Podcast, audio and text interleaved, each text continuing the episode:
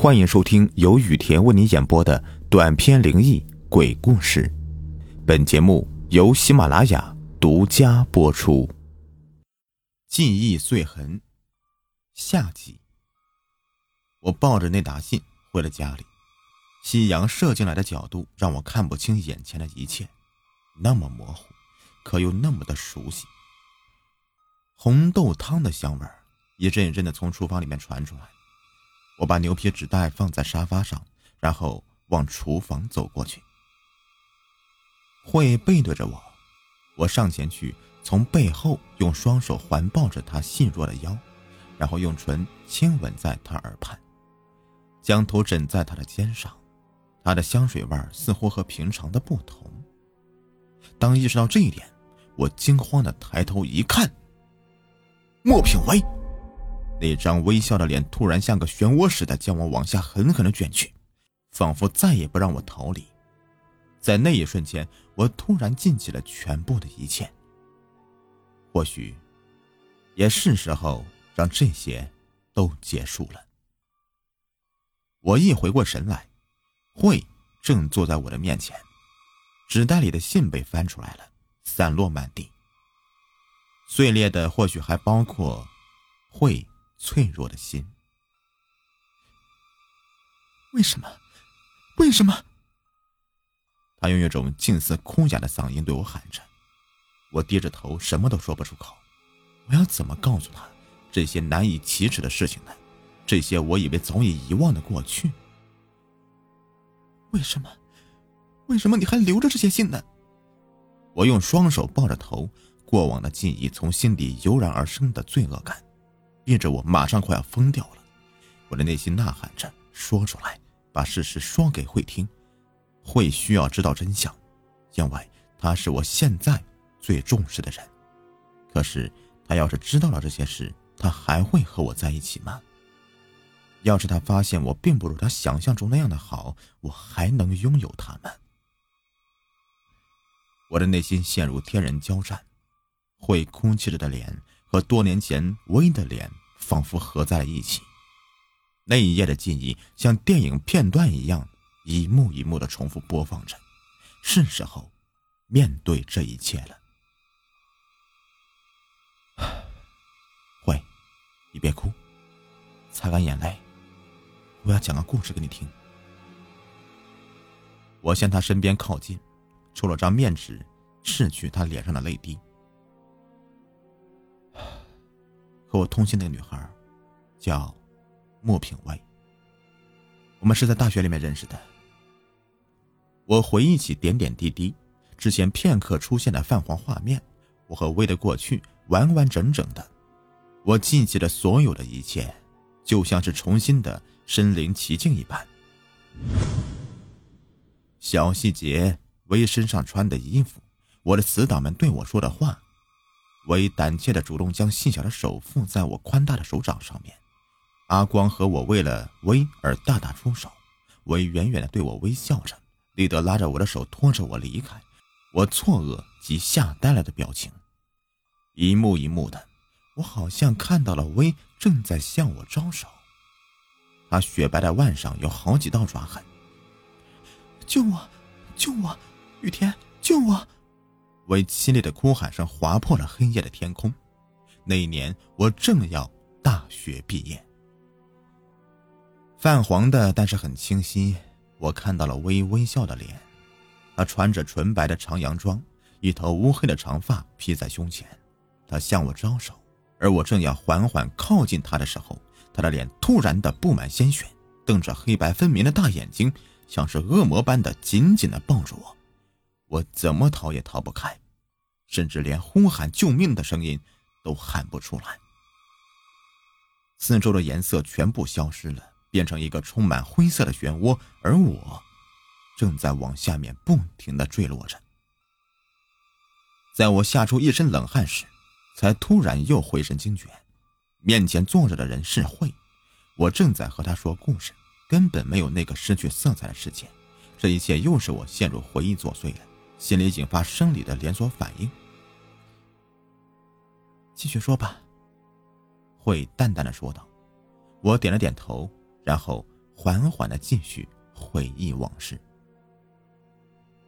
我一直在努力让我的朋友也跟我一样接受威，但他们的反应令我失望透顶。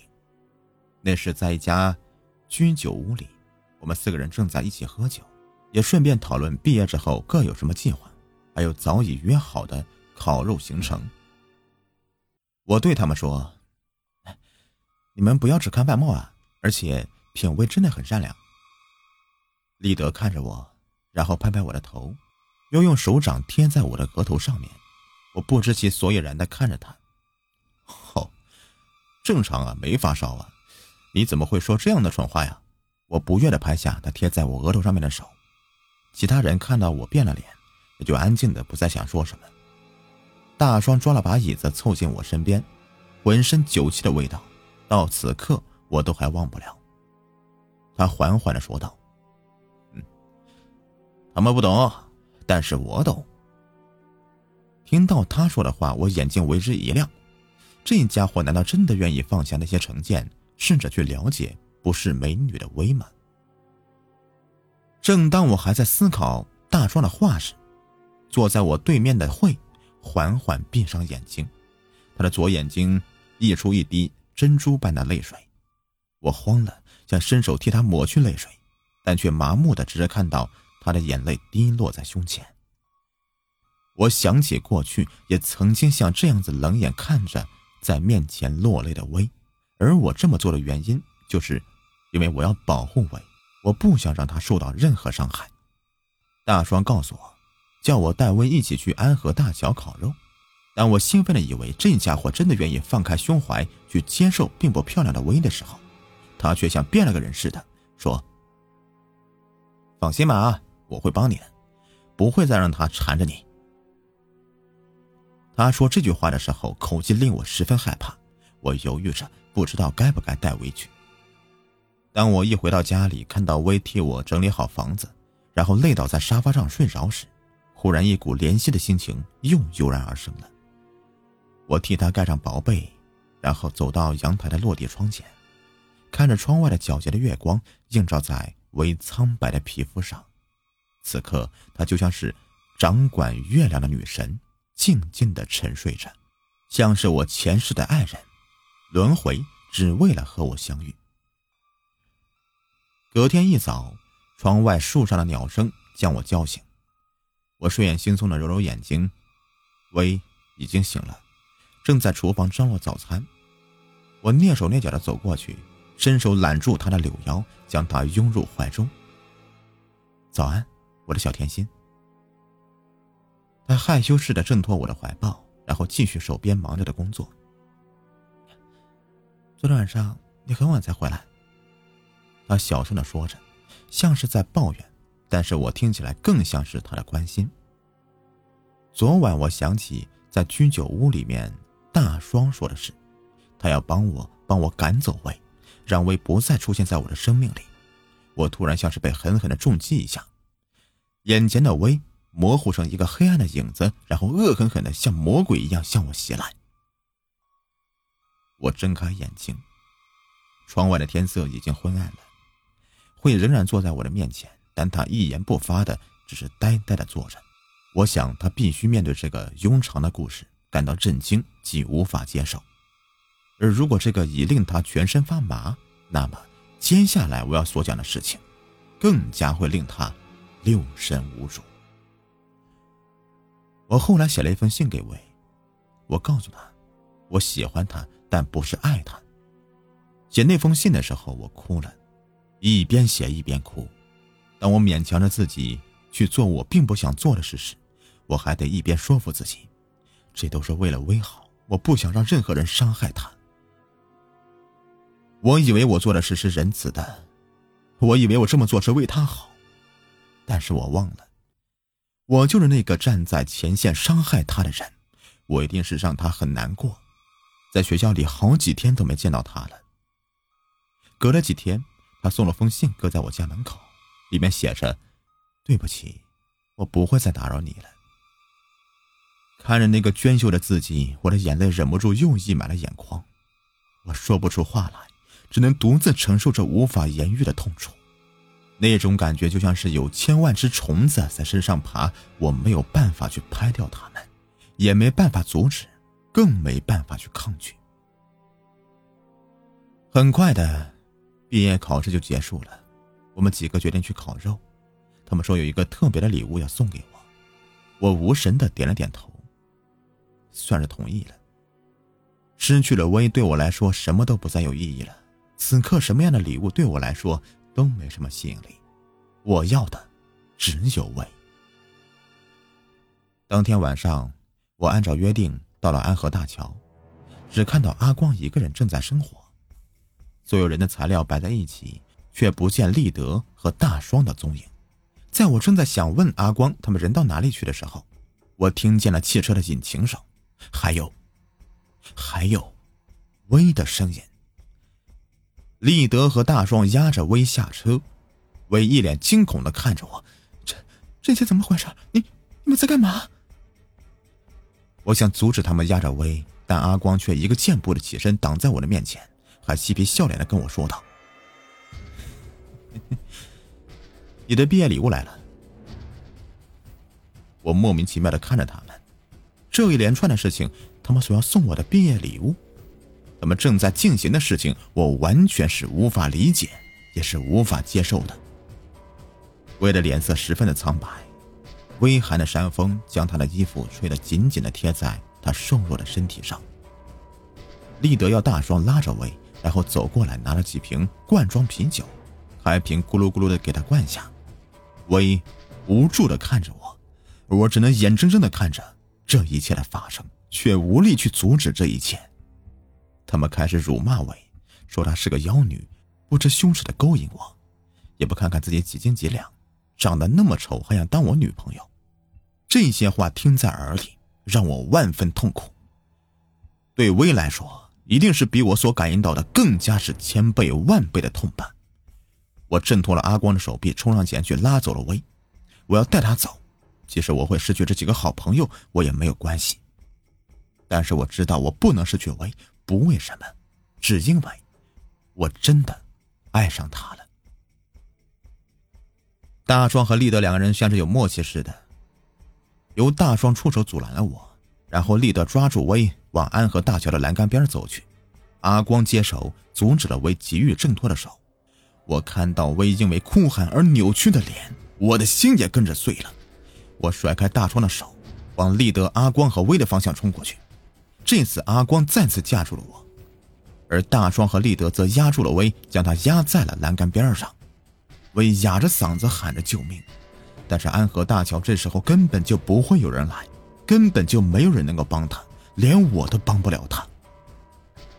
威的上半身就这么的挂在栏杆边上，摇啊摇啊的。大双恐吓威说：“怎么样？叫你不要再缠着雨田，你听不懂吗？啊？”立德也接着说：“对啊，对啊，别再缠着雨田了，不然我就把你丢下桥。”他们两个恶狠狠的对威大喊着，我则努力的想要挣脱阿光。好，我答应你们，我不会再和品威在一起了，你们快放开他。立德听到我说的话，转头看着我，然后露出满意的微笑，就像是一直在等着我这么说似的。嘿嘿嘿，这样就对了嘛！啊！大壮和立德松开了手，而就在此时，威的声音消失在了空旷的山区中。品威，品威，品威，品威，品威，品威，回荡在安河大桥上的是我那最后一句呼喊品味的名字，而回应我的，只有桥下那滚滚的流水。会怔怔的看着我，我的眼睛不由自主的分泌出泪眼。好久了，好久都没想到这些，我都以为我忘记了。原来我什么都还记得，只是我一直自欺欺人，以为这个事情不曾发生过。我一直在假装我根本就毫无感觉，也根本没有经历过这一切。可这发生了就是发生了，我没有办法假装不存在。就算我能够说服自己这些都是假的，但是有一天，他们会回来，他们会自己来找到你。天还没亮，我就和慧这么对坐着。我没有多余的心力去猜想他听了这些会有什么感觉。我只知道，我一直都很想念薇，我一直没有忘记他，他被我藏在心底一个盖起来的盒子里。这些事情只是一个促使我掀开盒子检查的动力，而盒子里藏着的薇，才是我一直恐惧面对及拒绝回忆的原因。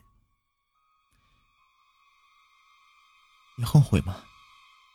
慧的声音打破一片寂静，像一颗流星划过没有星星的夜空。我后悔吗？我咬着下唇思考着。这一刻，我不是深爱着慧的雨田，我只是一个希望能够得到宽恕的罪人。就算是微原谅我，会原谅我，我的良心及良知却会一辈子折磨我。我将一辈子背负这份罪恶感。我后悔。我轻轻的深呼吸，然后继续缓缓的说道：“如果薇从来没有遇上我，或许她现在是幸福快乐的吧。别人的女朋友，别人的妻子。”我掩面低沉的呢喃着：“如果不是我，薇现在会好好的活着。如果不是因为我。”我也不会被立德和大双失手丢下桥，都是因为我，全都是我的错。会哭了，我从眼角的余光瞄到他的鼻头红了，小巧的双唇轻微的颤抖着。他闭上眼睛，两行珍珠般的泪水划过脸庞。他站起身来，走到厨房。回到客厅的时候，他的手上多了两杯热腾腾的咖啡。脸上挂着两行泪痕的他，此刻的眼睛肿得像核桃那么大。我心疼的把他往我怀里塞。我已经伤害过一个女人了，我知道我不能再辜负慧了。我抱着她，但心里却是百感交集。我真的值得拥有这样的幸福吗？怀抱着深爱着我的慧，我可以吗？你会不爱我吗？听完了我的故事。我抱着他，像是打破了碗怕父母责骂的孩子，也更像是一个祈求被爱、被宽恕的罪人。会挣开我的怀抱，然后躲回他原先坐的沙发，低声但清楚的说道：“其实这个事情，我早就知道了。”我惊讶的睁大眼睛看着他，但令我恐惧的好奇心更是急速的升高，我的背后升起一股令人颤抖的寒意。会接下来还要告诉我什么惊人的事实呢？我就是莫品威。一瞬间，我觉得自己像是个被玩弄在手掌心的布偶。会是威？怎么可能呢？他们外貌完全不同，何况从那么高的地方摔下去，威怎么可能还存活呢？不可思议，对吗？会露出一个我从来没看过的表情，像是胜利者看待落败者时才会出现的冷笑。我无法接受会所说的事情，脑子里还是很乱的，需要时间去接收他说的每一句话。但会却像是不放过我似的，持续的丢给我一堆无法理解的讯息。你知道为什么我不让你碰我吗？我还没来得及思考和回答，会当下就翻起上衣，露出我从未看过的。他的身体，我皱着眉头，转过脸，他像是老早就知道我会这样的反应似的，拉好了衣服，然后走到我的面前，用右手拍拍我的脸颊。这一切，拜你所赐。慧的身体满满的都是缝合的疤痕，就像是爬满了千百万只蜈蚣一样。摔下去，像个陶瓷娃娃。整个都碎了。我听着他说的话，心也碎成了千千万万片。幸好有个整形医生发现了我，把我救活。他转头看着我，接着继续说：“花了好长一段时间，把我像拼图一样的一块一块的拼回去。”他深深的叹了一口气，他知道我的故事，很心疼我，于是替我转型成像他死去的妻子。慧的身体不停的发抖着，但他讲这件事的口气就像是一个在说别人的故事。慧，我上前想去拥抱他，他却立刻躲开了。后来，我找到你们的下落，我知道你和他们毕业后就没有再联络了，我知道。你一定是在选择遗忘这个事情，所以，我故意分别寄信给他们，然后要他们来找你。所以，这一切都是会的安排。所以，大双、立德、阿光都是会。我不敢再继续想下去。这不是会，这不是威，这是一个充满恨意与怨气的女人，这是一个被复仇遮蔽心智的女鬼。一切都像我所期待那样，你爱上我漂亮的外表，你的朋友也喜欢这样的我。他得意的笑着。可是你们都不知道，我就是品威，你们都不知道，我就是那个躲在暗处看着你们的人。我想起了在公司和捷运站那些无声电话，一切都是会设计的。我和大双、立德、阿光四个人就是这场复仇计划的主角。我突然想通了这一切，会所做的事，而在我面前表现出来的甜美和体贴，原来是为了掩饰微心中那份复仇的恨意。我的脸上挂起了微笑。为什么笑？会好奇的看着我。我只是想告诉你一些事情。我们两个人的眼睛都盯着桌上那两杯咖啡。从会端出来到现在，我们一口都没喝。他拿起自己那杯，却在送进口的当下又放下杯子。喝吧，都要冷了。我眯着眼端起杯子，用汤匙搅拌着，看着波光在颤动，像个漩涡，吸引了我。我突然都懂了。这杯咖啡，我会喝的，可是。我想先和你说一些事。他面无表情的看着我，然后点了点头。其实，我真的爱你，不管你是品薇是阿慧，我都爱你。他冷眼看着我，我试图掠过他的眼神，然后继续表达我所讲的。我很爱品薇，非常的爱。发生那样的事情，我很难过，我无力阻止，是我没有用，是我对不起你。可是我真的爱你，不管是哪一个你，品薇、阿慧，我都爱你。我的脑子完全无法思考，只能想到什么说什么了。